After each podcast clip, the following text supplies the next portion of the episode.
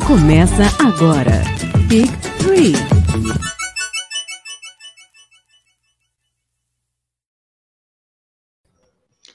Muito boa noite! Estamos aqui com mais um Sabadão com Big Tree, nossa live semanal. Já chegamos à oitava semana de playoffs, é muito chão, muito jogo, muita bola rolando, muito tempo gasto na linha do lance livre.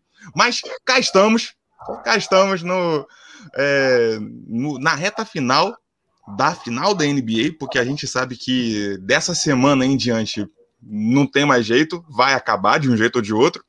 E sabendo disso, a gente reuniu aqui um, um time para debater o que, que vai acontecer nas finais da NBA daqui para frente e um pouquinho mais. Eu queria dar muito boa noite para o meu queridíssimo Rodrigo Bamondes. Boa noite, Bamondes. Boa noite, pessoal. E a pergunta que não quer calar: Antetokounmpo é a versão Snyder Cut da cobrança de lance livre? Rapaz, com trilha, com trilha sonora desnecessária. Garanto, garanto. Queria dar, aproveitar a deixa, dar boa noite para os nossos queridos convidados, os mais recém-órfãos da família Portalupe, a galera do Nuaro Podcast. Muito boa noite, Kim. Muito boa noite, papai Renato, deixa saudades. É isso. Eu, eu, sequer sou flamenguista, mas eu não ia perder a, a, oportunidade de deixar essa piada aqui no ar. Ele tá em casa agora, né? Segundo ele. Pô, o futebol, o futebol daqui é, é diferente. Exatamente. O, o, Renato, Renato Gaúcho, ele na verdade. Não, peraí, peraí, peraí, peraí. Antes de você continuar essa frase, Renato Gaúcho não existe. Ele é uhum. Renato Portaluppi. Ele é um, ele é um carioca que nasceu em Guaporé, Rio Grande do Sul. ele não é Renato Gaúcho, ele é Renato Portaluppi. Ah, tá bom. O Renato Portaluppi, ele, é, ele é basicamente, cara, ele é o, o, chorão do Charlie Brown, tá ligado? Meu escritório é na praia, eu tô sempre na área, mas eu não sou da tua laia, não. É isso aí, cara. Mas ele toma, ele toma chimarrão na praia. Mas é, acontece, tem umas, tem umas coisas ali que, que misturam. de cevada, só se for. tem um. Não sei, que, não sei que foto viu ele tomando chimarrão na beira da praia. Tem uma, tem uma frase do Veríssimo, e é do Veríssimo mesmo, posso garantir, em que ele falou que a única coisa que permitiu o gaúcho a viajar foi a invenção da garrafa térmica. Eu acredito que isso seja muito verdade. Mas a gente, a gente tá não só com o Kim aqui. a, gente tá, a gente tá não só com o Kim aqui conosco, mas o Fábio. Cadê ele? Chegou? Ah lá. Cheguei, cheguei. Muito, muito boa noite, Fábio. É o, o problema do home office. É, bloqueei seu WhatsApp porque eu recebi uma ligação durante com o fone conectado, daí até complicou, derrubou tudo aqui. Ah, cara, como eu, como eu gosto de como eu gosto de falar nas minhas aulas, esse é o home office que eu adoro. É isso aí, é a vida como a vida como ela é. Ah, ah muito... quem sabe fazer ao vivo. Exatamente. Ô, louco, bicho! Muito, muito boa noite, Fábio. É uma honra ter você e o Kim aqui com a gente. Eu queria. Eu normalmente deixo esse momento para o final, mas eu queria antecipar um pouquinho. Queria que vocês deixassem um jabá aqui do, do trabalho de vocês no Aro, no Pod Lakers. Vocês fazem parte do, do Fambonanet, que é um, um grupo imenso, o gigante das redes é, do, de podcast. Queria que vocês deixassem aqui o convite para quem está tá assistindo, assistindo a gente, quem está ouvindo a gente, acompanhar esse trabalho de vocês. Posso, posso engatilhar aqui, Fábio? Vai lá, Kim. Faça o, o Famonanet é o maior, o maior conglomerado de, de, de, amador sobre os esportes americanos, NBA, NFL, uh, NHL e MLB. A gente conta com podcasts, principalmente podcast, que é o nosso principal produto, uh, focado um, um podcast para cada uma das quatro principais ligas. E também a gente tem aí diversos podcasts direcionados a franquias. Não sei se o, se o Fábio tem um pouco mais da numeração disso, de quantos tem para NBA e quantos tem para NFL. Mais, são mais de 60 podcasts uh, dentro da rede Famunanet. Uh, tem o, o, o Noaro pa, que fala sobre NBA, tem o, o próprio Famunanet que fala do é, de, de, NFL, tem, tem o, o Rebatida que fala de MLB, tem o Tic Tac Go que fala de da NHL e todos os outros das franquias. Exato. Como o Pod Lakers, né, Kim? O Pod Lakers e o Pod Celtics também, né, Fábio? É, Pod Celtics aqui. Exatamente. Pode ler e pode Celtics que vão voltar com raiva na próxima temporada, porque a gente passou bastante raiva esse ano e nós vamos, nós vamos direcionar toda a nossa fúria e frustração em podcasts. É. Dá, dá, trabalho, dá trabalho para editor. Exatamente. Dá é trabalho é muito... xingar, xingar o Caio Kuzma até não poder mais. Aproveitando a deixa do Caio Kuzma, eu queria aproveitar e deixar o boa noite para quem ti, tá acompanhando. e pega para ti já ele. Jamais. Já leva. Jamais. O que tem aparecido de link de Caio Kuzma sabe o que fazer na temporada que vem. Eu nem clico, deve ser vírus. Eu não, eu não clico de jeito nenhum. De jeito nenhum. Cara, tu, eu... vai ver, tu vai ver naqueles trade machine da vida lá. Eu... Hum. Os torcedores do Lakers já trocaram o Kuzma para todas as outras 29 franquias por qualquer é... coisa. Não, olha só, é assim, é, Lakers agree to, to send Kyle Kuzma to Sacramento Kings for one, é, one paçoquinha e um pé de moleque, entendeu? É assim, e cara. O Kings vai, e o Kings vai sair perdendo. E o Kings vai Não, sair eles perdendo. pagam a diferença, e pagamos a diferença. Não, cara, é assim, o, o, o Fumble na net, é, para quem não conhece, eu conheço, eu conheci o Fumble na net pela NFL, né, e Cara, vocês são tipo o Magalu em podcasts esportivos. Estão comprando todo mundo. Estão chegando lá. Eu estou nas compras. Eu tenho podcast. Vem pra cá, vem pra cá, vem pra cá. Vem pra cá, vem pra cá, vem pra cá. É assim, os caras vão chegando lá, o cara tá, tá maluco, tá assim. Só não, ainda, ainda só, só não rola ainda é, dedicação exclusiva, dinheiro para todo mundo e, e mas tá quase lá. Estamos quase indo, estamos quase indo. Não, cara, é muito legal de trabalhar lá com, com o pessoal, o Danilo, o glorioso Danijo, que é com dois L's o nome dele, é o Danijo. Danilo. O Danilo. Ele, Danilo ele, Batista. Ele, ele, é o cara que, que direciona tudo e ele é sempre um braço muito ativo, né? O foco dele é sempre o Fama na Net, o podcast Fama na Net, mas ele tá junto com a gente ali no Noaro.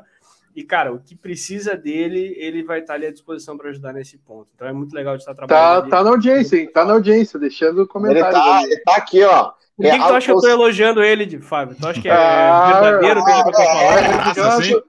A gente deixa não, lavar roupa suja no, no chat privado, exato, cara. Deixa exato, assim, aqui é só falar bem. Eu tô sendo falso faz um minuto e meio, não sei se vocês perceberam. É que, gente, é que aqui a minha câmera de efeitos deu pau hoje, um pouquinho antes da gente começar. Mas um dos efeitos que eu tinha separado para hoje era do nariz de, de Pinóquio. É, eu já tenho. Quando eu ia falar, é, quando, eu for, quando eu fosse falar da, da minha esperança do Bucks ganhar, né? De, de, de torcer pro Bucks e tal, aí eu colocar só um narigão aqui, né? Porque torcendo Vamos, vamos. A, a esperança é a última que morre, porém morre. Ai, ah. Mas eu, é, eu mencionei Caio Kuzma porque a, a, maior fã de Caio Kuzma está aqui no, nos comentários, a nossa querida Paola. Um beijo enorme para essa pessoa maravilhosa e persistente, porque, né, sofrimentos à parte. O Danídio Batista está aqui, faz, fazendo parte da audiência, talvez é, supervisionando alguma coisa, não sei. É... Dizer para Paola, dizer Paola que os pais do Caio Kuzma já desistiram dele, tá, Paulo? Não, não. É, é assim. Eu falei para Paola uma vez que tem uma música do Ramones chamada The KKK Took My Baby Away, certo? É, no caso é The Kyle Kuzma, né? The KK Took My Championship Away, entendeu? É, eu falei isso para ela, mas ela ainda tem a esperança. Ele tentou mas... ano passado e não conseguiu. é, aquele negócio tem, tem uma âncora, né? Ele tem uma âncora é, grudada no calção dele, cara. Onde ele vai, ele vai, ele vai puxando o fio. O, o retrato, o retrato da, daquela, daquela final da NBA foi uma vez que ele caiu tentando dar uma enterrada e ninguém foi ajudar ele a se levantar. Deixa ele sozinho. Aí, aí chega, no, chega, no, chega no final levantando o troféu. Não, trabalho em equipe, foi maravilhoso. Claro, é, encarando é ele. Uhum. É, aquele negócio ganhando, ganhando, até aquele teu amigo chato é legal pra caramba, velho. Até, o Costa, até o Costa Santetocumpo é campeão, gente. Exatamente. Chega em casa e fala assim, o, o, né, como o Diego Silva fala, o, o MVP, traz a cerveja aqui pro campeão, né? Na, na, cara, no, no, jantar em família, todo mundo lá. Aí o cara assim, ó, Pô, você traz aí o MVP, traz a cerveja aqui pro campeão, né? O cara levanta só um anelzinho lá, assim. Aí ele toma assim, né? Com, com o anel, né? Bem aqui, bem aqui para ele ficar vendo, né? O, Bom, é, eu, queria, eu queria fazer os avisos de praxe, né? É, eu, inspirado aqui, tão, eu tô tão esperançoso quanto você. Não à toa eu trouxe aqui para compor o meu cenário as duas últimas camisas que viraram um 2 a 0 em finais de NBA, o Miami de 2006 e o Cleveland de 2016. E falando em camisa, eu estou vestindo o manto sagrado da Odyssey, e você provavelmente também está vestindo aí a, a camisa a camisa do J.R. Smith. É, ela, é, essa camisa ela mexe com o coração. E você aí que está ouvindo, assistindo a gente, quiser dar uma conferida nessas camisas com desconto de 10%, tá aqui o nosso querido QR Code, aqui, é, aqui embaixo no cantinho da tela. Ou na descrição do nosso vídeo, ou, isso aí, Fábio. As noções de esquerda e direita sempre, sempre atualizadas. E eu só sei porque eu sou professor, eu dou aula, eu tenho que saber onde é que está a esquerda e a direita, mas eu sei que com, confunde. E Como é difícil quis... ser professor? Que pré-requisito para ser professor? que pré-requisito estranho para ser professor, é só saber Olha, a esquerda. Gente, depois, do, depois de 2020, gente, muita coisa mudou. Gente, com, olha, olha só, a gente tem professor negacionista, jornalista que recebe bala para defender coisa que não devia. É, tem enfermeiro que foi demitido porque não queria se vacinar. Cara, 2020 está tirando do armário um monte de coisa muito assim né, que não devia nem, nem existir. Mas não, não aí, tem... tá okay? é, exatamente. A gente não tem um vírus 100% eficaz ainda para matar gente idiota. 100% eficaz, só idiota. Se matar só idiota, seria legal, mas não é. Mas pega é. a gente a, legal. A comorbidade, a comorbidade, não é essa. Exatamente. Então, cara, a gente tem que saber é, conviver e, e, dentro do possível, falar assim: olha, o cara não confunde esquerda com direita apresentando. Pô, isso aqui já é um, já é um negócio super a mais. E, e só um parênteses, eu, eu tá fazendo piada. A minha filha tem quatro anos. Ela fizeram uma apresentação de uma escola de inglês absurdamente cara lá na escolinha dela para dar aula online. O cara não sabia usar o Zoom. O cara que fez a apresentação conseguiu desvender algo que eu já queria para minha filha. Então, então é, assim, eu, eu entendo isso, isso é raridade. Saber a direita e esquerda é, é uma raridade. Eu, pre eu, prefiro honestamente nem comentar, porque assim, eu, eu já, já fiz uma, uma, uma postagem é, audaciosa com RH, é, hoje, hoje à tarde. Eu não, eu não, vou, eu não vou entrar né, nesse mérito, pelo menos não agora, mas fica aí o convite para você correr atrás da, das camisas da Odyssey com desconto do Big Tree, seja pelo QR Code, seja pelo, pelo link aqui na descrição. 10% vai valer muito a pena e você vai estar tá ajudando o nosso projeto. E antes de começar aqui, eu queria dar uma boa noite para ele, para o Christian Pedroso. Eu queria dedicar essa live ao nosso querido Christian Pedroso, que está tá acompanhando o filho, que está disputando o campeonato em Campos do Jordão. Campos do Jordão? Acho que sim. Não, Santa Catarina. É, eu, tô, eu tô muito perdido, mas é assim, eu sou muito fã do, do Christian. É, da... é bom, é bom. Obrigado, sou, sou, muito fã, sou muito fã do Christian, do, da, da prole, da prole dele, fico, fico besta Olá, vendo, vendo a molecada jogar. É, Olha, no, tá no chat aqui. Queria, queria mandar também um abraço para Diego Silva, foi mencionado aqui. Diego Silva me, me, deu, me deu uns toques muito legais hoje. Silvia, muito obrigado pela, pela moral, pela ajuda e pelo apoio que você dá para o pro nosso projeto aqui para o Big Tree. Mas, sem mais delongas, vamos, vamos ao que interessa. Ao longo dessa última semana, a gente teve duas partidas das finais disputadas em Milwaukee. Uh, o Phoenix Suns levou uma vantagem de 2 a 0 para para Wisconsin e botou o Milwaukee contra a parede, né? As, as, as famosas estatísticas estão aí comprovando que é muito difícil um time reverter um 2 a 0 e o Bucks ao longo desses últimos jogos é, empatou a série com uma vantagem confortável no jogo 3 e uma partida emocionante, é, talvez não tecnicamente muito primorosa, mas emocionante no, no jogo 4, com direito a momentos memoráveis eu não estou falando da arbitragem, eu estou falando do toco do, do Antetokounmpo no, no DeAndre Ayton. É, e eu queria que eu vou passar a palavra para a galera do Noaro para comentar o que, que vocês acharam desses jogos em Milwaukee. Alguém se habilita a, a começar? Cara, o, a primeira coisa que eu trago desses dois jogos em Milwaukee, assim, é, tirando a minha torcida referente ao Bucks, porque eu tô na torcida pela Conferência Leste neste momento, né? É, foi que foi muito legal de ver a, o impacto que a torcida tem, tem feito nessas finais de NBA e nesses playoffs como um todo.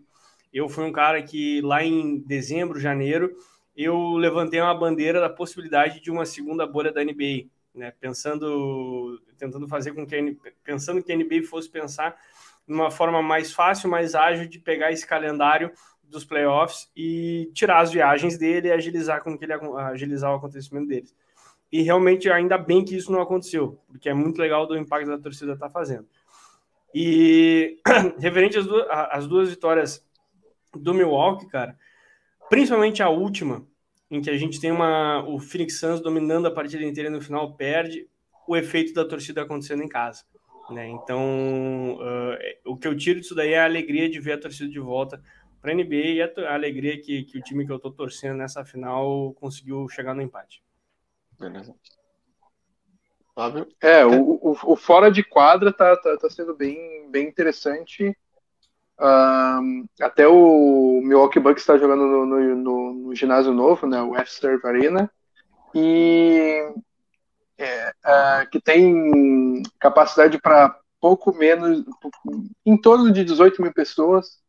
E é tanta gente procurando para ver os jogos em Milwaukee que é, pegaram o terreno do, da arena anterior do, do Milwaukee e a, onde existia lá o, o, o ginásio anterior da, da, equipe de Milwaukee e, e, colocaram telões e colocaram as pessoas a, a, entrar lá e mais do que dobrou o número de torcedores na, na área do, do jogo. Isso é muito, muito legal e é, em diversos momentos do, do jogo a, a ESPN colocava as imagens do, do, do do ambiente externo do, do, do, ginásio e era muito muito legal de ver como como a, a, a cidade, a torcida tão vibrante, tão empurrando de qualquer lugar, de dentro, de fora da quadra, o seu uhum. time a, a ter empatado a série como foi, né? Duas, duas vitórias consecutivas para empatar a série. É, bom, falando de Milwaukee, uma coisa que acho que é relevante de, de colocarmos é Milwaukee, né, no estado de Wisconsin, ele é uma das torcidas mais é, loucas por esportes, porque lá é muito frio, praticamente você não tem porcaria nenhuma para fazer a não ser esportes. Então é o lar do Green Bay Packers, né, que assim que é uma das franquias mais é, é, assim mais importantes do, da NFL. É o único time da torcida, né? É, exatamente. É o único time que é a torcida é dona do time, efetivamente, que eles fizeram de um esquema para nunca sair da cidade de Green Bay. Né, eles fizeram um esquema que eles dividiram em units, literalmente venderam, e aí todo mundo comprou uma unit para. Ou seja, se você precisar de algum dia, precisar relocar o time, tem que todo mundo aprovar. E, enfim, é, é impossível. E a, e a, galera compra porque gosta do time e fala assim: eu quero dono, mas você vai ter direito a porcaria nenhuma. Não, mas eu quero título. Eu quero título de dono do, do time. Beleza. Milwaukee Bucks, mesma coisa cidade de Milwaukee é louca, a capital do, do estado de Wisconsin é maluca pelo time, né? E, e além disso, o, Wisconsin é a capital do leite, de, leite e derivados, tanto que o, o Green Bay Packers é conhecido como cheeseheads, né, cabeças de queijo, e o Bucks é o cream, né? O Cream City, cream City. por conta, porque o creme de leite, né? Leite e derivados que tem lá. Então, eu acho que assim, né? É, não que eles tenham o molho, mas acho que o, as garrafinhas de leite ajudaram ele aí, é, o Bucks aí, para recuperar essa série.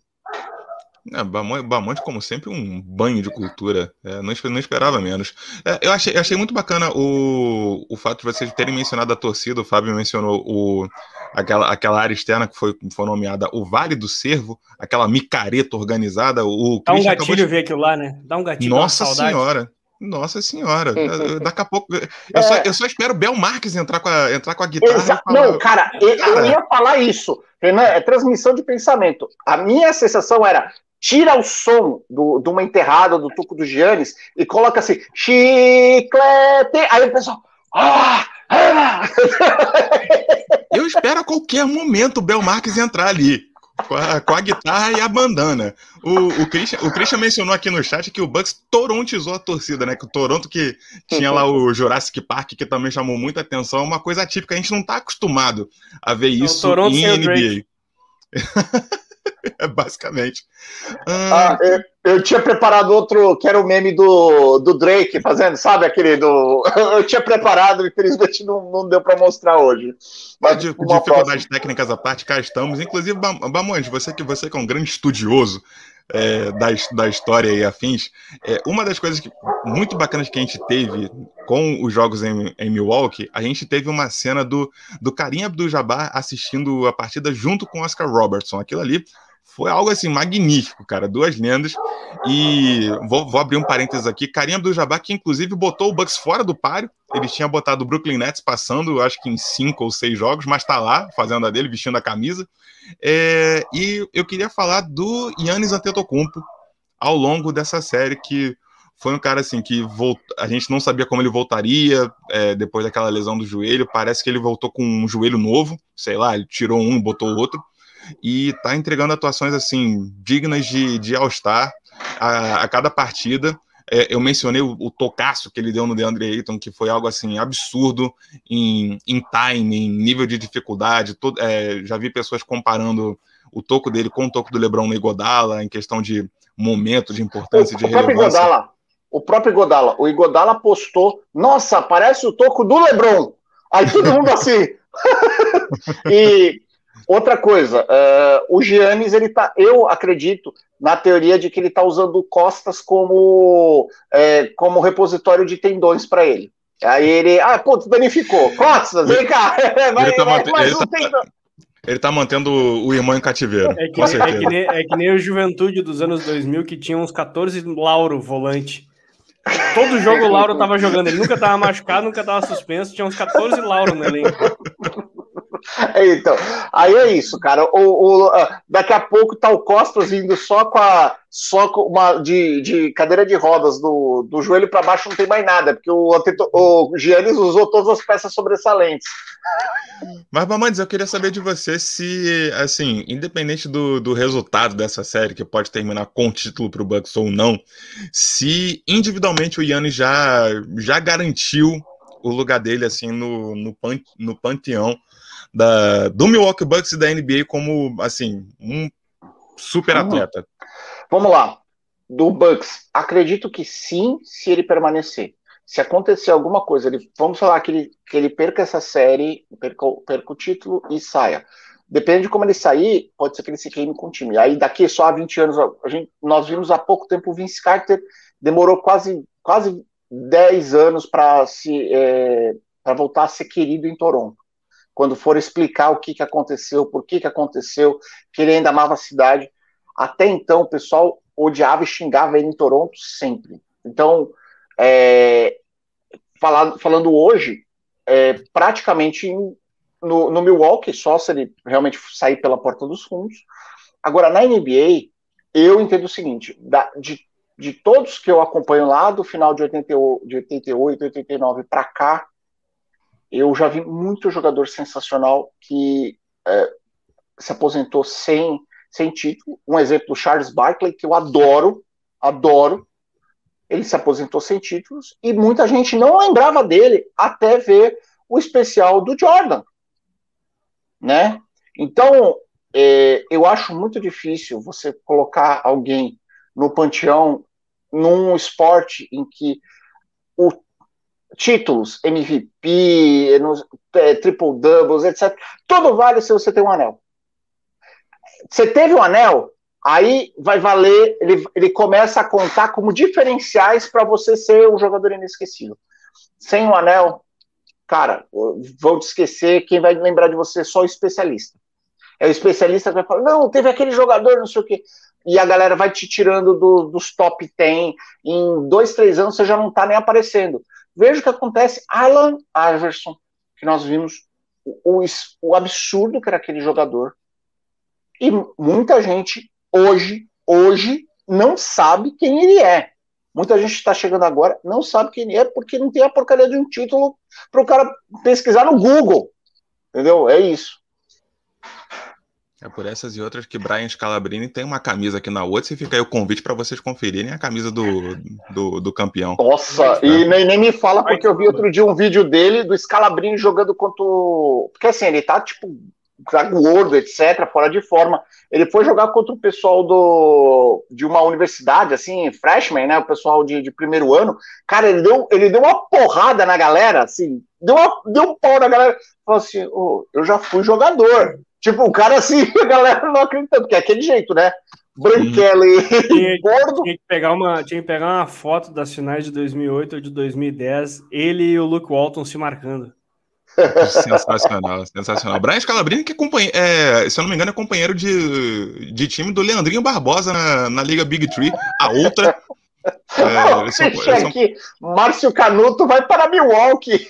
Aê, Rômulo Mendonça! Tô aqui, Milwaukee! O que, que achou?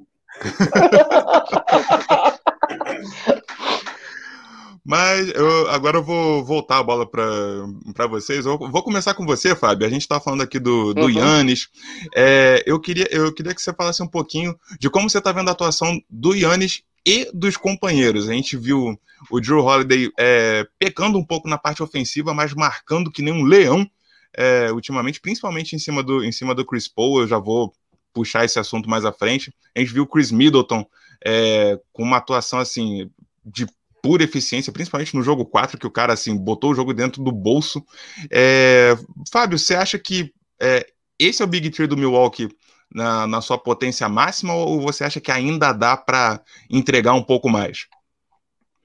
Ah, com certeza dá para entregar um pouco mais. Uh, até nessas finais, vou dizer que até julho de 2021 o Chris Middleton nunca, te, nunca tinha jogado como All-Star que é e com o salário que ele recebe.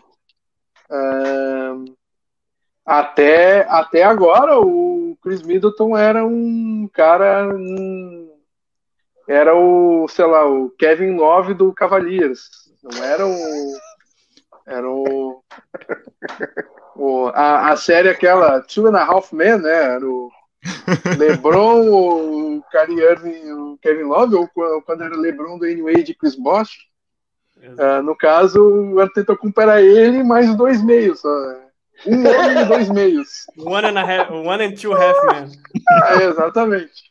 Então, o Antetokounmpo carregava esse time e no jogo 2 carregou, né?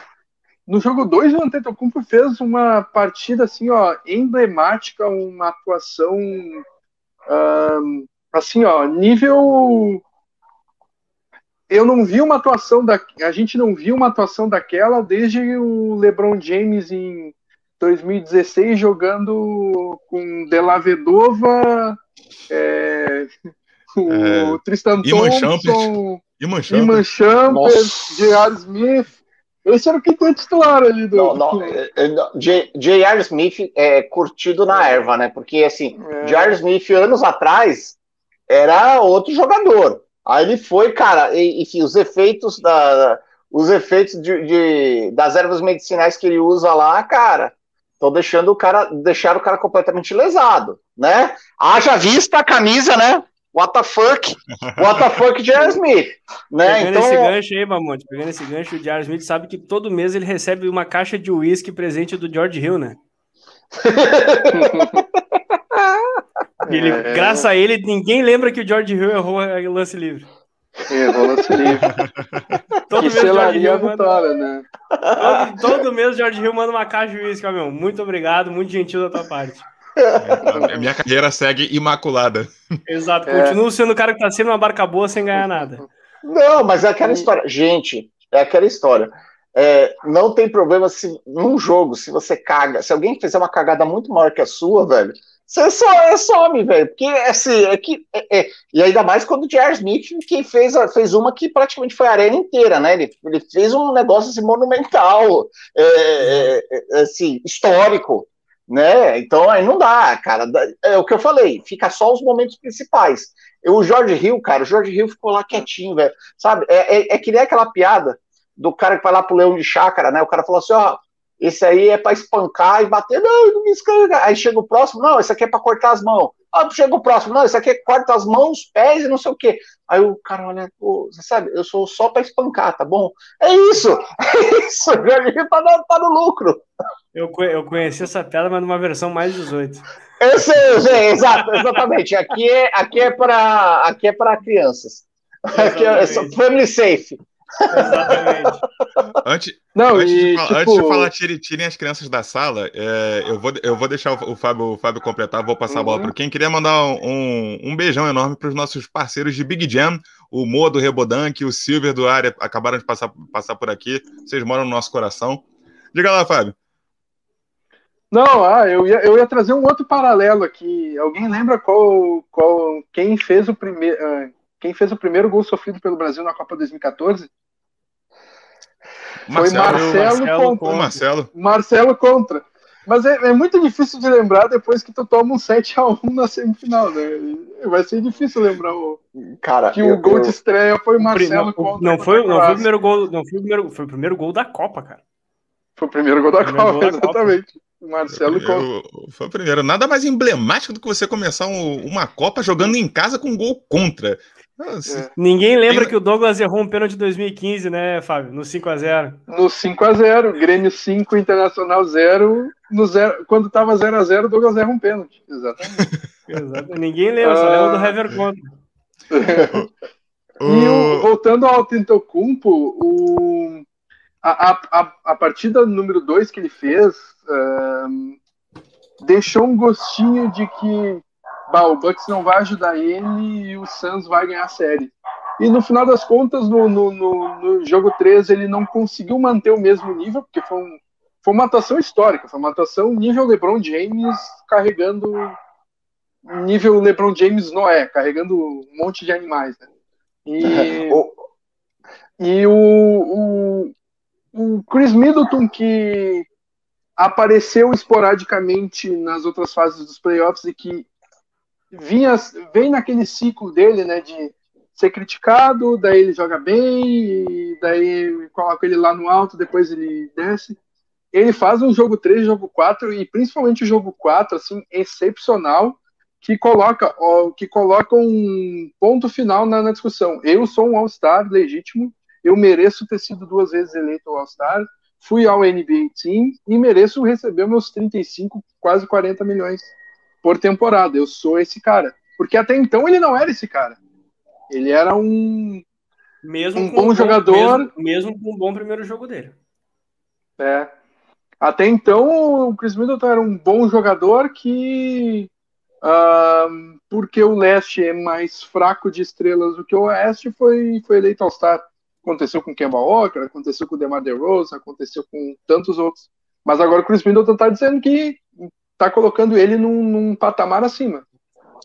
Eu achei muito bacana você ter mencionado o Kemba Walker vestindo a camisa que você está vestindo nesse momento. Para quem está ouvindo a gente, Fábio está vestindo uma camisa do Celtics e falando do Kemba Walker. Achei lindo.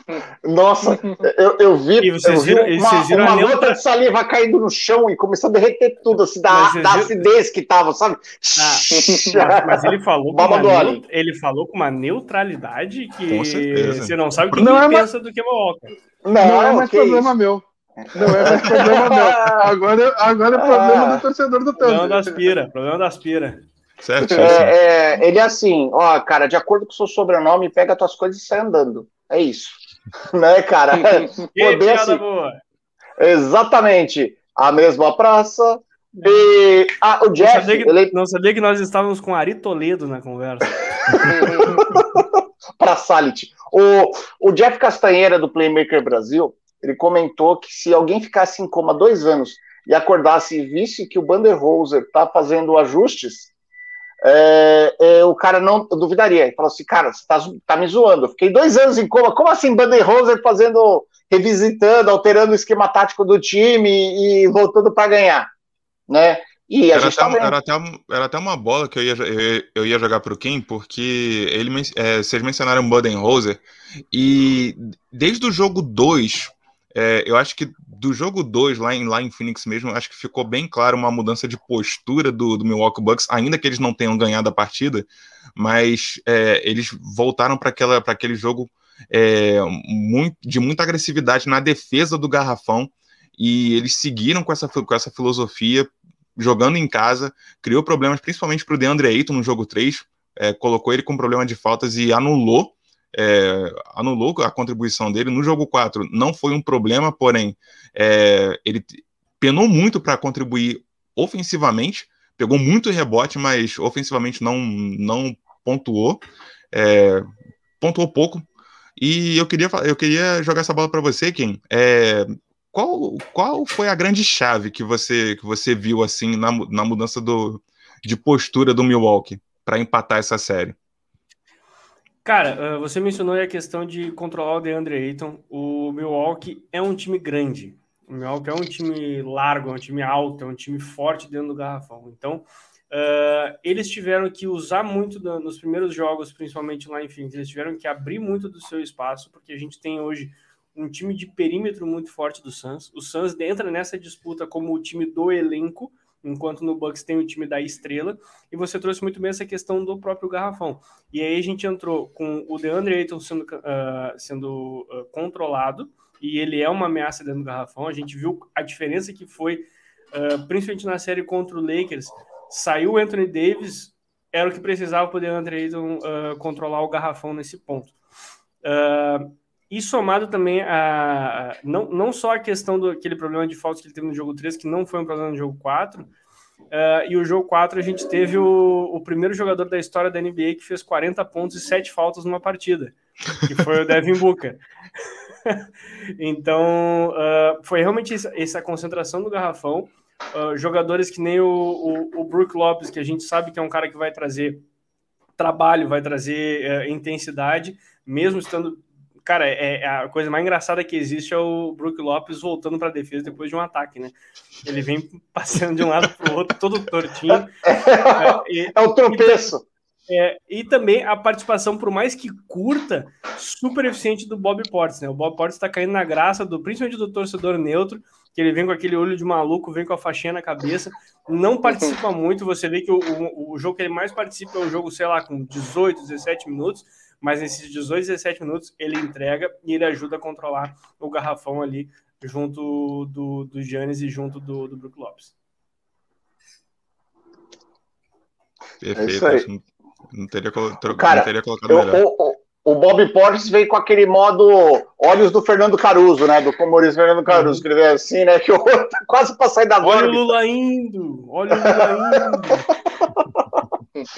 Bob, ah. Bob Porte que tem, que tem a, a rotina de pré-jogo peculiar em que ele imagina o time adversário batendo na, na mãe dele. Você imagina a surra! É isso? isso é sério. Isso é sério. Não, eu não tô brincando, é sério. Ele, ele, ele declarou que a rotina pré-jogo é imaginar o time adversário batendo na, mão, na mãe dele. Você imagina a surra que a mãe dele não levou na cabeça dele para o Milwaukee poder empatar essa série ele imagina a mãe dele apanhando e os irmãos Morris batem no padrasto. Então, tipo, é dá pra ver uma correlação aí, uma da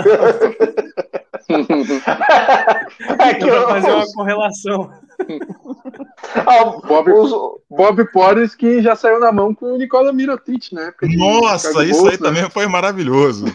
Sim, maravilhoso. e ele mesmo falou que ajudou muito na, na dele melhorar, né? Porque realmente ele era esse cara hiper explosivo que aí não conseguia ser é, ser produtivo, né? Agora ele consegue, pelo menos, manter a raiva, manter a garra, manter o ódio, mas isso ele consegue fazer de uma maneira sem tentar arrancar literalmente a cabeça dos outros da quadra. Então, tá melhorando. Espero que ele, espero é. que ele mande parte do salário pro Mirotic, que não, não joga mais na NBA e apanhou do, do dele, né?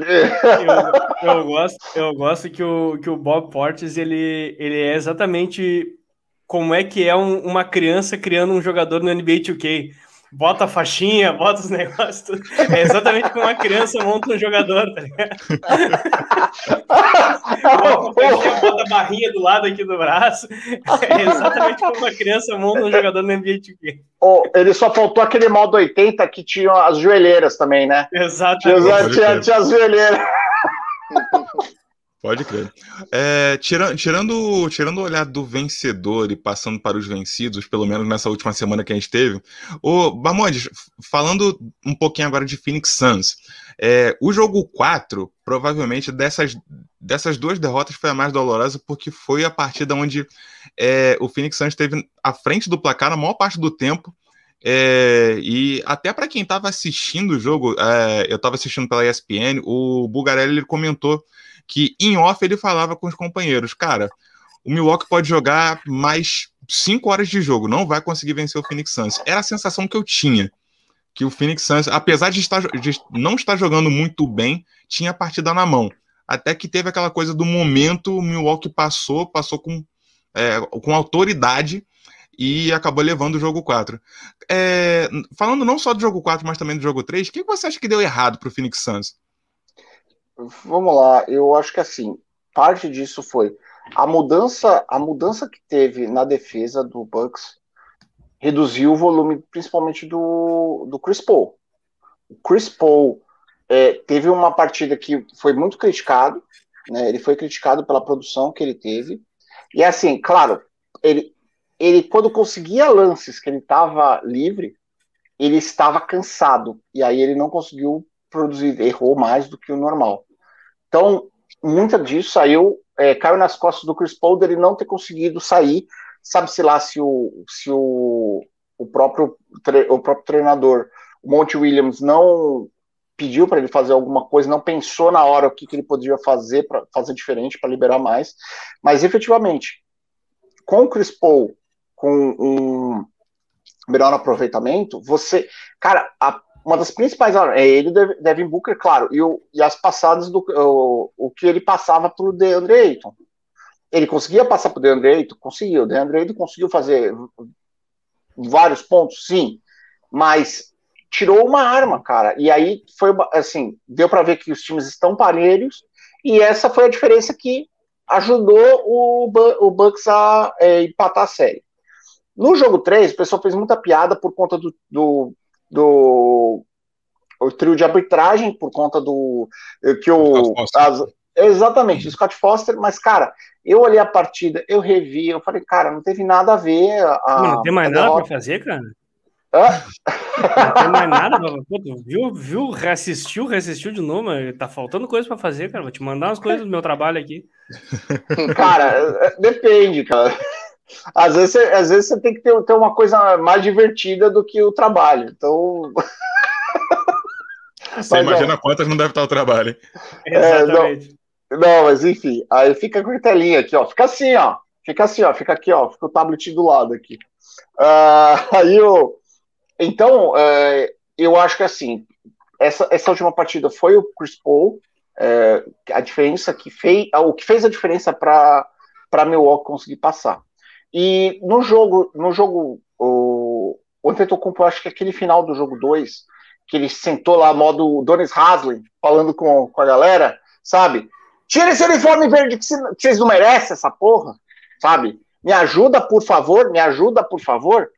Eu acho que, de alguma forma, mexeu com o time, porque o time estava entregue e agora dá para ver que o time está ativo, está tá acreditando, empatou uma série do lado do Phoenix é voltar a cabeça no lugar, cara. O, o, o Phoenix Suns ele tem um histórico de é, ele só chega às finais de, 17, de entre 17 e 18 temporadas, né? Ele demora para chegar nas finais é esse tempo, né? Até voltar os e infelizmente é, às vezes ele tem azar nos detalhes. E eu falei isso, é azar nos detalhes. Eu acompanhei os Suns em 93 e em algumas coisas foi azar nos detalhes. Vamos agora bota a cabeça no lugar, cara. Eu, eu não sei, sinceramente, pensando com a cabeça do Monte Williams, o que, que ele pode fazer agora de diferente para mexer no time, fazer alguma movimentação diferente para o Chris Paul tá, tá mais solto e conseguir encaixar as bolas dele. No lado do no lado do Budenholzer, no lado do Milwaukee, é pensar assim, olha, vamos voltar lá para vamos voltar para Arizona, só que a gente não vai fazer, não vai errar da mesma forma o que a gente errou no jogo 1 um, jogo 2. Isso. O que, que eles pegar, podem fazer pegar, em cima do que a gente está fazendo? Desculpa, desculpa pegar um, te atrapalhar aí, vamos, mas pegar um gancho, uma coisa que você falou aí, para mim faz muito sentido, é de como é que o Suns vai voltar para esse jogo 5. Uh, eu já dando um spoiler, a minha aposta aqui é no Bucks, exatamente porque, cara, quando você começa a analisar o basquete, uma coisa que eu reflito muito sobre basquete, basquete é um jogo onde você sofre muito mais derrotas do que vitórias. É um jogo que uma, uh, os melhores uh, cestinhas da NBA eles não arremessam metade das suas cestas. Né? Então é um jogo onde você tem muito mais derrotas, você tem muito mais frustrações, uh, e como é que você volta dessas frustrações é o que te diferencia dos outros. É você tá lá segurando um jogo, faltando 50 segundos, os caras tomam a frente, tu tem que criar a habilidade para voltar. E aí, nesse nível, eu não vejo no Suns uma força de voltar nesse ponto. Né? O Suns uh, tem o Chris Paul, que não é um, um, um playoffer, digamos assim. É um grande jogador. O Fábio daqui é um, é um dos maiores fãs do Chris Paul que eu já vi. Ele é, não é um playoffer e é um, um bando de guri, resumidamente. Né? Talvez o, o mais vitorioso daquele ali seja o Jay Crowder, uh, seja o cara mais, mais uh, casca grossa que tenha naquele plantel ali. Será que o Jay Crowder é o cara que vai conseguir trazer a experiência dele e botar o pessoal para cima? Será que o Chris Paul tem essa força com 36 anos de trazer. É. Eu não acredito. Eu não vejo isso acontecendo. É. Mas o Bucks também não tem esse cara, né? Mas o Bucks já mostrou que é. pode já mostrou que voltou. Pois é. Entende? Tem hoje, hoje o momento tá 200% do lado do. Isso, isso, não 200%. com certeza. Até um, pegando vários ganchos que vocês deixaram aí, uma, uma coisa que chama a atenção do que o Valmontes uh, falou ali é que o, o Suns chegou a outras duas finais, né, em 76 e em 93. Em 76, saiu na frente 2 a 0 e tomou a virada do Boston Celtics, também no mesmo filme. Uh, saiu ganhando de 2 a 0 no jogo uh, no jogo 3 é, sofreu a derrota no, no, no, Boston Garden. No jogo 4 foi um jogo para duas prorrogações. É aquele Até histórico um jogo, clássico, né? O jogo mais longo é, da história. Né? Exatamente, né? exatamente. E é um jogo que é, que é curioso porque tem uma regra lá que não existe mais de, uh, de que estou fa fazendo, uh, pedindo timeout proposital para conseguir ter uma, uma, uma jogada, né? Uhum. Uh, acontece nesse jogo, é uma história bem interessante. E, e agora vamos ver como é que o, como é que o Phoenix Suns reage e pontuando algumas coisas ali. O, o, que, o que o Kim falou do, do, do Chris Paul é uma enorme verdade. O Chris Paul, é, até então, ele terminaria a carreira sendo um Hall da Fama porque foi uh, é, um, é um dos grandes armadores da, dessa geração, deste século, um pass tá first, em, assistências. Tá em, tá em qual posição assistências roubos de bola. Uh, não, não sei te dizer, mas. Ele tá lá ele, em cima, né? Ele tá lá em cima. É já li, liderou a liga em steals e assistências várias vezes na, na, nesse é, na, é, neste século, mas é um cara que quando chega nos playoffs ele não mostra. E ele nunca tinha chegado numa final de conferência até essa temporada. E quando precisou dele, ele roeu a corda. É, não sei se vocês lembram um jogo emblemático do Chris Paul. É, Semifinal de conferência contra o, o Oklahoma City Thunder, ele pelo Los Angeles Clippers, o Clippers ganhando por cinco pontos, fazem falta proposital no Chris Paul, o Chris Paul perde os dois lances livres, uh, o Kevin Durant manda uma bola de três, na saída de bola, faltando sete segundos, era só re receber a bola, tomar a falta e gritar a vitória. O Chris Paul sai errado do fundo do bola, o Westbrook rouba a bola, mata a bola de três e vira o jogo. Ou seja, faltando 7 segundos, o Clippers estava ganhando por 5. E por causa de duas más decisões no momento decisivo do Chris Paul. E, e essa, e essa é a imagem do Chris Paul no, no, nos playoffs. É no, no, no, no, Los Angeles Clippers, é no Wilson Rockets, é também ali atrás no, no, é, no Hornets, no New Orleans Hornets, na época. Uh, Isso então, quando ele joga, ele... que normalmente ele tá machucado até. É, exatamente. Ah, ele Griffin inteiro numas finais, é, sem. Exatamente. Até, quando, quando teve aquela lesão dele no ombro na série contra o Lakers, todo mundo falou, ih, olha ele aí, né? Mas. É, exatamente. É, e uma, uma outra coisa também interessante é, é, a idade desse elenco, que nem o, que nem o Kim falou. E algo que eu falei anteriormente do Antetokounmpo ter feito uma partida histórica no jogo 2 e ter perdido ele conseguiu voltar para o jogo 3 para o jogo 4 com isso.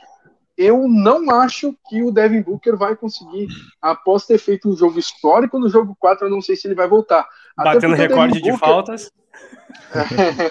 Até porque o Devin Booker, uh, ele tá pontuando, estão colocando ele ao novo Kobe, ou no Stephen A. Smith falando lá, mas ninguém enxerga que na, na série anterior ele teve 30% de aproveitamento nos, nos arremessos. Ele arremessando tá pior que o Ben Simmons na linha do lance livre, o que é um cúmulo. É, e esse playoff dele é. Ele tá, ele tá pontuando no volume e não no, no, no, na qualidade dos arremessos, sabe? Ele precisa arremessar 25 bolas, 30 bolas para fazer esses 30 pontos, 40 pontos. Então, uh, eu acho que pro, pro jogo 5 vamos ver como que vai estar tá a cabeça do, do Devin Booker eu acredito que ele vai vai acabar tendo muito volume e tendo um aproveitamento perto dos 30%, 30 e poucos por cento, o que não é bom, né? Uhum.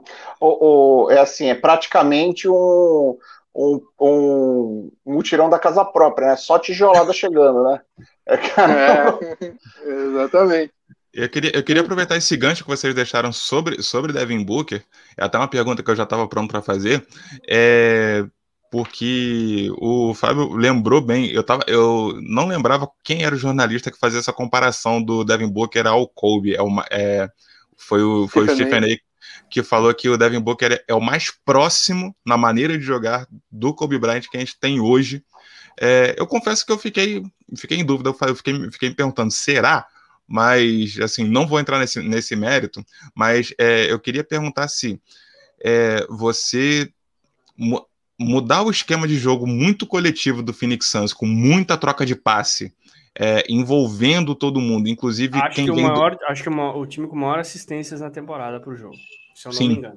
Sim, inclusive quem vem, quem vem do banco, eu acho que o banco deixou muito a desejar nessa série contra é, nessa, nesses dois jogos em Milwaukee. É, se Cameron se... Payne contra mim é um leão, né? Impressionante. Se seria, uma, se seria uma opção você você ter o Devin Booker como principal pontuador, ao invés de você rodar essa bola é, pelo time, o que, que vocês acham? Você tem um você tem um esquema de jogo onde você onde você cria a jogada para o Devin Booker terminar. Pois é, é, eu acho que o Devin Booker precisa de inspiração e para fazer a pontuação que ele fez, por exemplo, no, no, no jogo 4. Eu não acho que deixar a bola na mão dele, ele vai fazer igual um Kobe, um Kevin Durant, que vai, vai dar um jeito de colocar na cesta. Ele precisa não. que essa bola seja bem, bem rodada, e o, e o time do Phoenix Suns faz isso muito bem. O Chris Paul é um dos maiores passadores da história da liga, mas tem ali também um, um Jay Crowder, senhor playoff, como, como quem lembrou ali. Jay Crowder desde, desde a sua primeira participação no playoff, ele nunca passou em branco.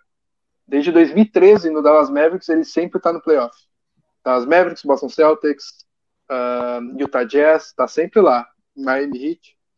E esse é o cara com mais jogos, com mais jogos e com mais vitória em playoffs na, em toda essa série dos dois times, o que, hum. que é bem, bem curioso. E, e também tem o, uma, uma coisa é a idade também dos companheiros. O Chris Paul é, um, é, o cara mais velho, mas que tem pouca experiência em playoff. O cara que mais tem experiência em playoff é o Jay Crowder, que é um completo coadjuvante. Eu brinco, gosto do, do jogo dele, mas, cara, é um baita de um coadjuvante. E no resto, é todo mundo jogando seu primeiro playoff. É o Aiton, é o, é o Bridges, é o, é o Booker, Uh, Cameron Payne é o primeiro playoff de verdade dele, porque antigamente ele jogava playoff para fazer dancinha com o Russell Westbrook. Então, é, é, é, a primeira, é o primeiro playoff como jogador de basquete, né? Antigamente ele jogava como dançarino, né? uh, eu, então, é, eu acho que tem, tem, tem que tem que achar uma forma de uh, essa, é, essa rotação de bola é, voltar a, a, a, ter mais pontuação dos, dos coadjuvantes também. Faltou bola do Bridges, faltou bola do Crowder, faltou bola do Eiton, que o Eiton quase, pegou quase 20 rebotes, mas, cara, falta um pick and roll ali. O, o, o Capela, por exemplo, machucou bastante o time do, do, do Milwaukee Bucks com, com, com, com pick and roll. Por que não fazer um, mais pick and rolls com o, com o Eiton? Acho que o, o Suns tem que explorar mais essas jogadas mais para envolver mais os outros jogadores. Eu acho que, na verdade, o, o você trouxe uma, uma situação aí, Renan, que na, vamos, vamos mudar o time para focar, vamos rodar a bola para essa bola terminar no, no Devin Booker. Uh, basicamente foi isso que o Suns fez a temporada inteira. Né? O Suns é, é, ele fez isso, por mais que eles rodem muito a bola, a gente vê o Devin Booker arremessando o dobro do que os outros uh, jogadores do time arremessam. Né? Uh, então, basicamente foi isso. E a essa altura do campeonato, mudar o que te trouxe até aqui, não. Primeiro que, cara, não vai. Vai ser muito difícil mudar algo nesse ponto. E o segundo, que basquete, a gente está falando de muitos jogos, muito estudo. Os outros times já sabem o que, que vai ser feito. É, o, o Kobe, no, no, documentário do Kobe, é, o Kobe Doing Work, aquele do Spike Lee, que é ele assistindo o jogo é, do Lakers e Suns e ele comentando em cima disso, ele traz esse ponto, cara. Essa altura do campeonato, final da temporada regular, os times já sabem o que, que o outro vai fazer. Não tem surpresa. Basta é tu fazer, da, é, basta saber quem é que vai executar da forma mais adequada. Né? Então, eu acho que é muito mais fácil, muito mais um caminho, na verdade, você uh, retom tentar retomar a maturidade do seu time e tentar esquentar o time como um todo. E o Suns é o time hoje, da final, como eu falei ali atrás, é o time com elenco. Quando um esquenta a mão, todo mundo esquenta a mão aproveitar desses momentos, aproveitar esses ganhos para colocar a bola na casinha. Perfeito. Tentar, e... tentar aproveitar até alguns coadjuvantes que eles trouxeram para essa temporada, como o Frank Kaminsky, que ah, é, uma, é uma mãe na defesa, mas, cara, ele, ele mete suas bolinhas. Ah, cara, uh, o, o, Cameron, o próprio Cameron Payne tá muito mal na é, final e o arremesso de três dele é muito bom, cara. É. Cara, o Eton Moore, o Eton Moore é um, é um cara que no, no New Orleans Pelicans ele era um 3D e ele livre com o Rajon Rondo dando bola para ele, ele matava a bola de três, porque que e o Eton Moore veio, foi contratado, botaram uma boa grana para trazer ele para ser esse cara da bola de três do Phoenix Suns. E ele não tá jogando na final, cara. Tem que tem a bola não tá caindo, vamos tentar o Eton Moore, vamos tentar o Frank Kaminsky, tentar o a mais gente do banco. É engraçado, é engraçado que é, é, é, até uma constante. Eu acho que não tem, não tem um playoff que a gente não olhe pro, para os bancos das equipes e não fale, por que esse cara não entra? É algum mistério na, na, NBA que eu não consigo resolver até hoje. Mas entrando no nosso querido palpitômetro, é, o, Kim já, já, já, soltou um spoiler, mas eu vou rodar a pergunta de novo, porque a gente tem uma estatística nessa série que nenhum time roubou o mando de quadra do outro. Phoenix venceu duas em casa, Milwaukee venceu duas em casa. Pelo andar da carruagem, se essa estatística se mantém, o Phoenix vence no jogo 7 porque tem os quatro jogos em casa. Vocês acham que é isso que vai acontecer ou a gente tem alguma surpresa aí pela, pela frente? Vou começar com você, Bamonde. Cara, eu tô esperando. Eu tô torcendo para Phoenix. Acho que o cenário agora tá favorável ao Bucks, sendo racional, racional. É, é isso que falaram que o Bucks tá com, vamos falar assim, tá mais próximo do tipo do que o Phoenix nesse momento, embora o, o placar né, de, vitórias está igual para os dois, mas eu estou torcendo para Phoenix. Eu eu estou torcendo para Phoenix e se for para entrar em modo Mogli de afundar um time, dessa vez eu sou culpado. Eu estou torcendo para Phoenix. Certíssimo. Phoenix em quantos? Eu, eu acho que da Phoenix eu vou. Eu, na, eu tô falando aqui Phoenix em seis, porque eu acho que ele ganha essas duas, mas Uh, cara, não. Uh, Phoenix em 6, beleza. Fábio. Uh, é, eu, eu penso o inverso. Eu acho que o momento do, da série passou pro time do Bucks. O time do Bucks não é como a gente é, é, tergiversou aqui bastante, não é não é um time que é dependente apenas de, da pontuação de, de um jogador, que nem é o, o Phoenix Suns. Uh, o Milwaukee Bucks, praticamente todos os jogos do playoffs, tem três jogadores com mais de 20 arremessos. São o, o Chris Middleton, o Antetokounmpo e o, uh, e o Holiday. E, e, eles vão se revezando quem, quem é o maior pontuador e, e quando um não vai bem, o outro vai bem, então isso tem sido bem interessante.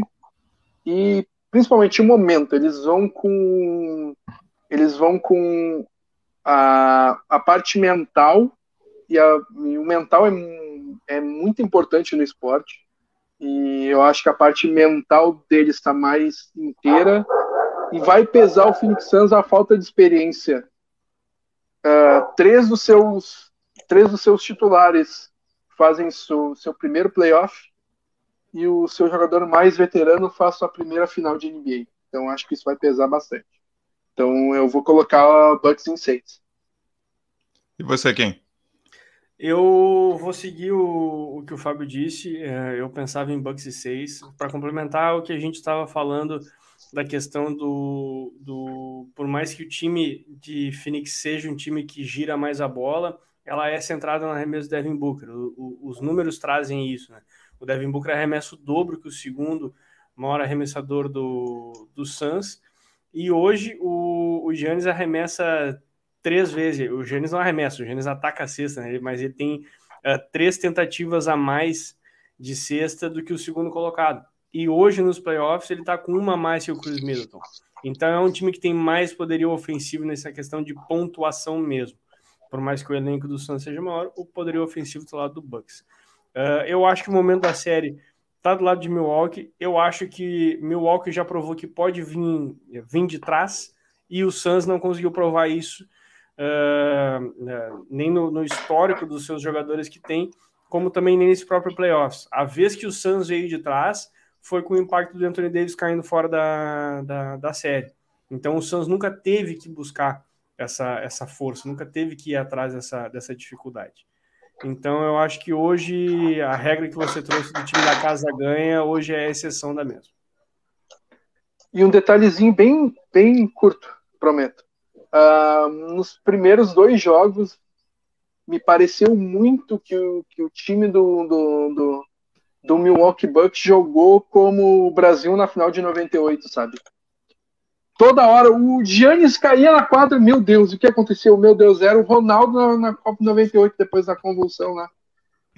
A cabeça totalmente fora do jogo, sabe? E eu acho que para mim também foi um ponto no qual o Bucks não teve a cabeça nos primeiros dois jogos e voltou isso no, no, nos jogos 3 e 4 e pode fazer diferença nos 5 e 6. Sensacional. É, eu vou, para não, não ficar aqui em, em cima do muro, é, aqui dentro, dentro do Big Tree, é, na, em matéria de secar ou não, se o Bamonte vai secar o Suns, eu vou secar o Bucks, porque é, por mais que eu que eu fosse ficar muito contente com o Chris Paul ganhando um título, que é um cara que assim dispensa comentários. Só enquanto você falava, eu fui dar uma pesquisada. O Chris Paul é o quinto é, jogador no ranking total de assistências da história da NBA. Eu ia ficar muito feliz com ele, com ele levantando um título, mas assim, eu, eu, sou um cara que gosto muito de histórias sendo contadas e como eu, como eu brinquei depois do jogo 4, já antes dele, eu fui antetocompumizado. Eu, eu, tô, eu tô assim, impressionado com a história que o Yannis está tá contando ao longo desses playoffs e eu tô muito na torcida por ele. Mas eu sou super a favor de jogo 7. Eu, eu, quero, eu quero ver jogo 7. Eu, quero, eu vou, vou botar torcedor Bucks neutro. em 7. O torcedor neutro. Eu vou, vou botar Bucks em 7. É, torcedor neutro é pênalti em qualquer mata-mata e jogo 7. É, é aquilo que eu falo sempre lá no Noir, cara. O torcedor neutro ele quer 7 jogos com 14 prorrogações porque eles têm que jogar pelo meu entretenimento. É para isso que eles estão em quadro. Focando essa história, focando essa história do Giannis, é, é, muito reflexivo você ver o Giannis ganhando a primeira série do Miami Heat e mostrando toda a seriedade que o Bucks veio para esses playoffs e também a lesão do Giannis, que foi uma forma de fazer uma propaganda para as Olimpíadas do arco e flecha, né? Porque o, a perna dele ficou exatamente a propaganda do arco e flecha para as Olimpíadas de Tóquio 2021. Nossa, Nossa senhora. Depois, Ele fez só pra uma, isso. Depois de uma referência olímpica dessa, assim, para concluir. De nada pelo gancho, de nada pelo gancho. Para conclu concluir esse nosso papo, eu fiz uma pergunta no Twitter do Big Tree, agora que. Agora não, já, já, tem, já tem um tempo que. É, Opa, Montes, eu não sabia que tu era parente do Michael Vick.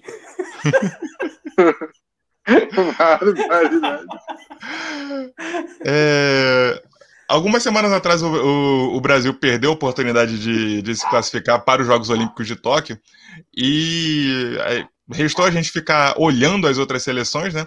E ao longo dessa última semana, uma coisa que despertou muita curiosidade foi o time USA tomando uma sapecada da Nigéria e da Austrália. Acho que isso quebrou muita expectativa de todo mundo. E eu fiz uma pergunta no Twitter do Big Tree, é, na ausência do Brasil, para quem vai a sua torcida ou quem é que tem a sua atenção nos Jogos Olímpicos. E muita gente colocou a Nigéria. A Nigéria foi, foi a seleção mais votada, em seguida os Estados Unidos, colocaram aqui, é, aqui outros e mencionaram a Eslovênia. Na verdade, teve uma menção à Eslovênia e teve uma menção a outros, Luka Doncic não a Eslovênia, ao Luka Doncic. Mas eu queria saber de vocês se vocês estão é, de olho em, algum, em alguma outra seleção nessas Olimpíadas, se é a Nigéria, se é os Estados Unidos. É, vou começar com, com você, Bamandi. Cara, vamos lá. Estados Unidos está sofrendo no masculino e no feminino. O feminino, vale lembrar que o time feminino. Mas está chegando Unidos... de Avel Magui para resolver.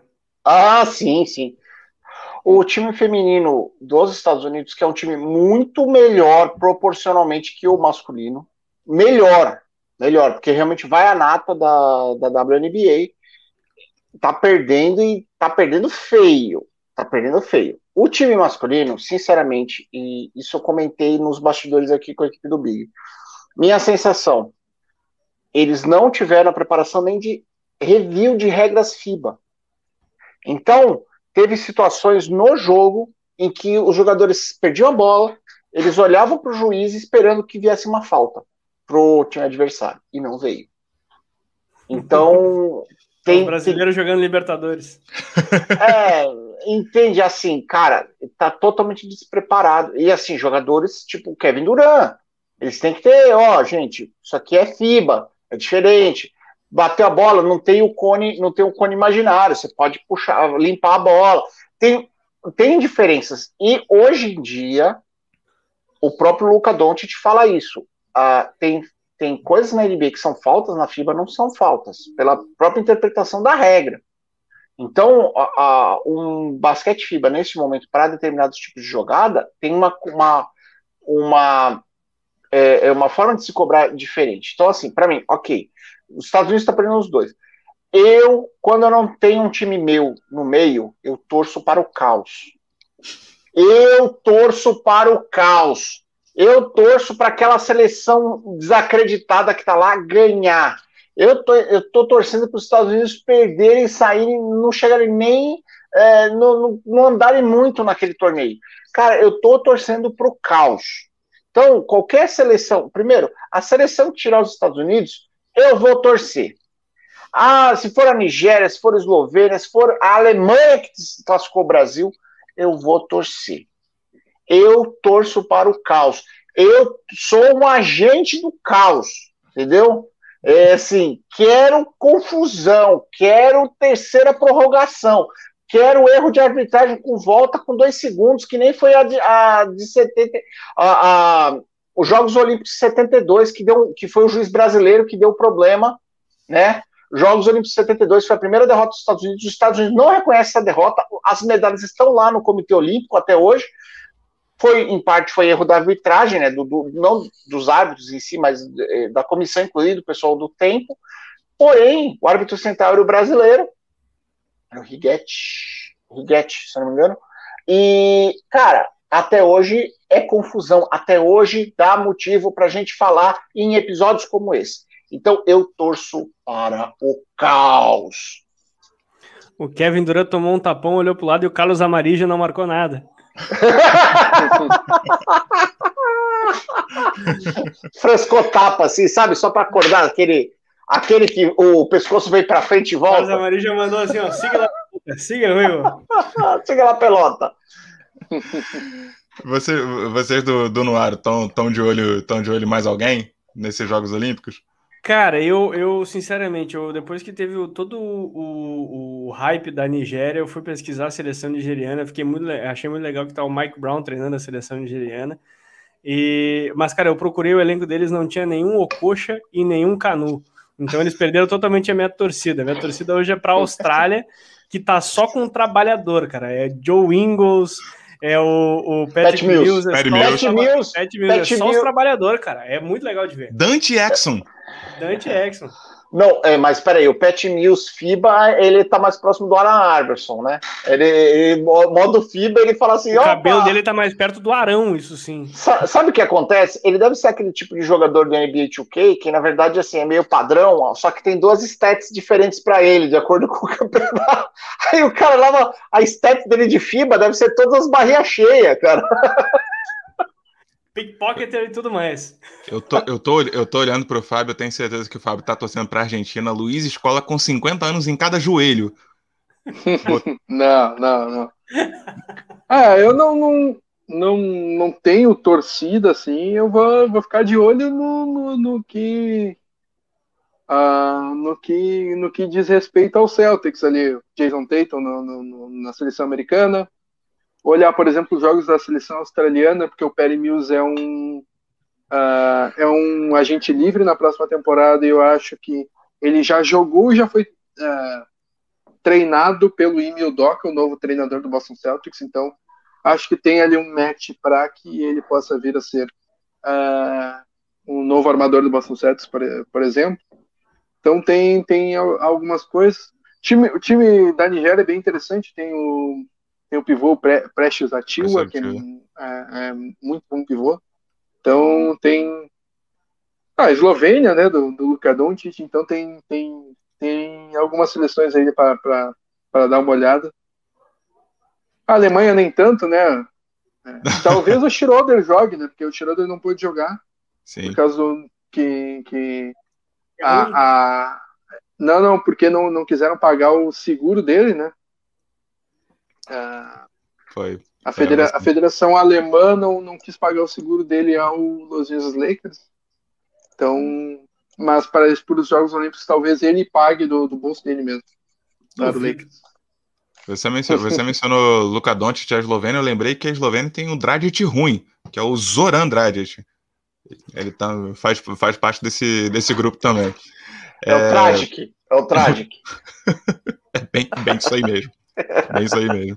Eu, eu, eu vou, vou acompanhar assim com muito interesse. Eu, eu fiquei muito interessado na Nigéria, mas assim, eu vejo o time USA que vai receber o Devin Booker, o Middleton e o Holiday em, em clima de final de festa para é, completar esse elenco aí, mas eu, eu olho assim com muito carinho por conta do Greg Popovich, porque é um, é um cara de, que, de quem eu sou muito fã, mas ele é muito azarado em questão de seleção americana. Ele fazia parte do coaching staff da, da seleção 2004. de Sydney, que 2004 foi Sydney? Não foi Atenas? Não, não, foi Atenas 2004, é, foi onde perderam.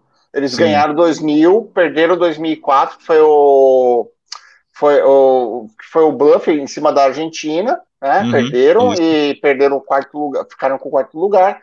Depois 2008 é o Redeem Team, que aí uhum. veio de novo o Duncan né? Uh, e aí, claro, 2008, 2012 e 2016. Sim, sim. E teve aquela eliminação no, no, no, Mundial da China que também, assim, tinha um elenco muito, muito aquém do que, do que a seleção é, norte-americana podia produzir. Os Estados Unidos é aquele cara, é, é, eles acham, e assim, sério, cada vez a gente sempre fala, ah, os Estados Unidos é dominante, concordo, mas tá cada, a distância está caindo a distância vem caindo e principalmente os Estados Unidos não vem jogando sério. O, o Redeem Team de 2008, eles fizeram eles fizeram review de regra da FIBA, contrataram o Renatinho para fazer review da regra de FIBA com eles. Aí foi todos os jogadores lá e ele foi mostrando como é que se apita a falta, como é que se defende, como é que quer dizer, não teve, não tá pelo que nós estamos vendo lá de fora, não está tendo isso, esse cuidado com o trabalho.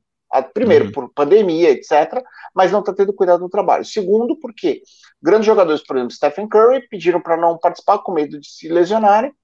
E terceiro, tem jogadores, e aí, chute meu, tem gente lá que deve estar pedindo para não convocar jogador. Alguns GMs de time ou donos do time estão falando assim: eu não convoco meus jogadores. Não- por acaso pode ser o Trae Young? Pode ser o Trae Young. Né? Ele Muito tá, tá é muito reclamando. Flamengo. É, o, o, o, Trae Young tá batendo lá.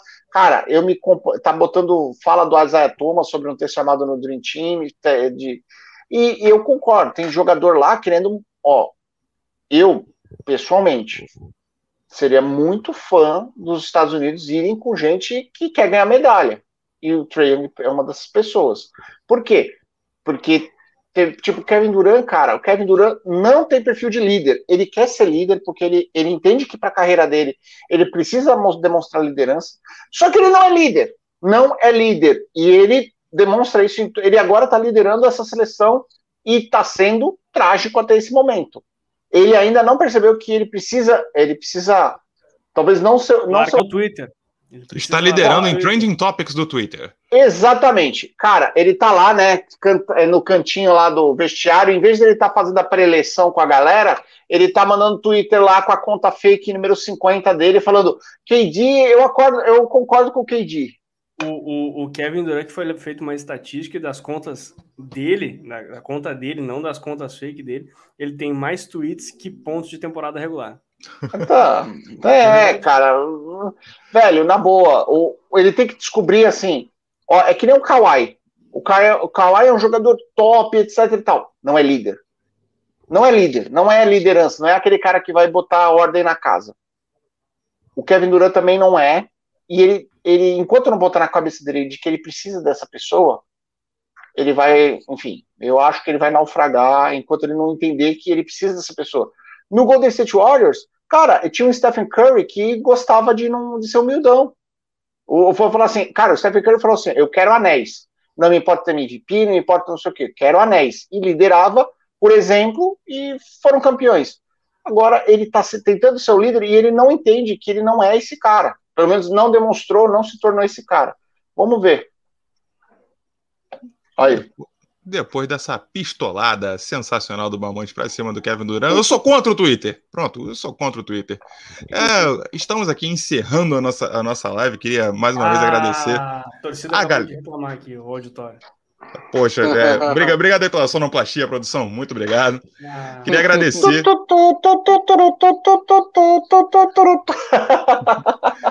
Queria agradecer a galera do, do Nuaro. Vou fazer o convite para mais uma vez vocês falarem onde a gente encontra vocês, eh, deixarem aí suas redes, para todo mundo seguir vocês, inclusive Kevin Durant. Fica aí a dica. O Pra mim, momento, pra mim, momento é me encontrar no momento, eu tô na Praia da Pipa em Natal. Se quiserem me encontrar, eu vou tomar uma cerveja daqui a pouco. Quem pode, pode. hein? Quem pode, pode. E é, e é difícil de me ganhar no trago. É difícil. Se quiserem uma competição, eu sou MVP. Cara, Podem, podem seguir a gente aonde, Fábio?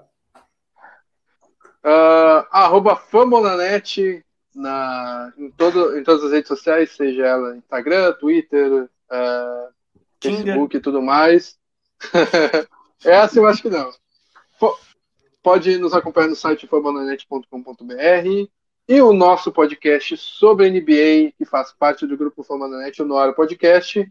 Você pode escutar ele no, no Spotify, no Apple Podcasts, no Google Podcasts e em todos os agregadores principais.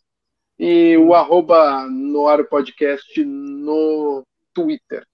No Aro, que, que vai fazer lives, como a gente já havia definido, para o jogo 6 e para o jogo 7. Né? Uma coisa que a gente tinha programado, que os jogos decisivos nós iríamos fazer lives para falar do jogo antes, então vai vai estar no, no YouTube do Fama na Net, vão estar as lives lá. Boa.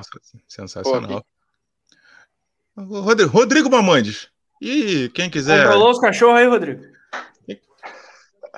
Rodrigo, não- Rodrigo dom- doma- domador de, cachorro, de cachorros e tecnologia. Parente Hum. do Michael Vick. Parente do Michael É, Vick. é ele mesmo. Bamondes, quem quiser encontrar o Big Tree nas redes, Opa, siga-nos nas redes sociais, no Twitter ou Instagram no arroba BigTreeBR, B-I-G, numeral 3BR, ou no Facebook, procure por Big Tree, nosso grupo no Facebook, que ainda existe essa rede social. E brevemente teremos TikTok também. Ah, o, o Bamontes entrou, e, o Bamontes entrou em um transe, parecia o Bolsonaro discursando. Caraca, mano.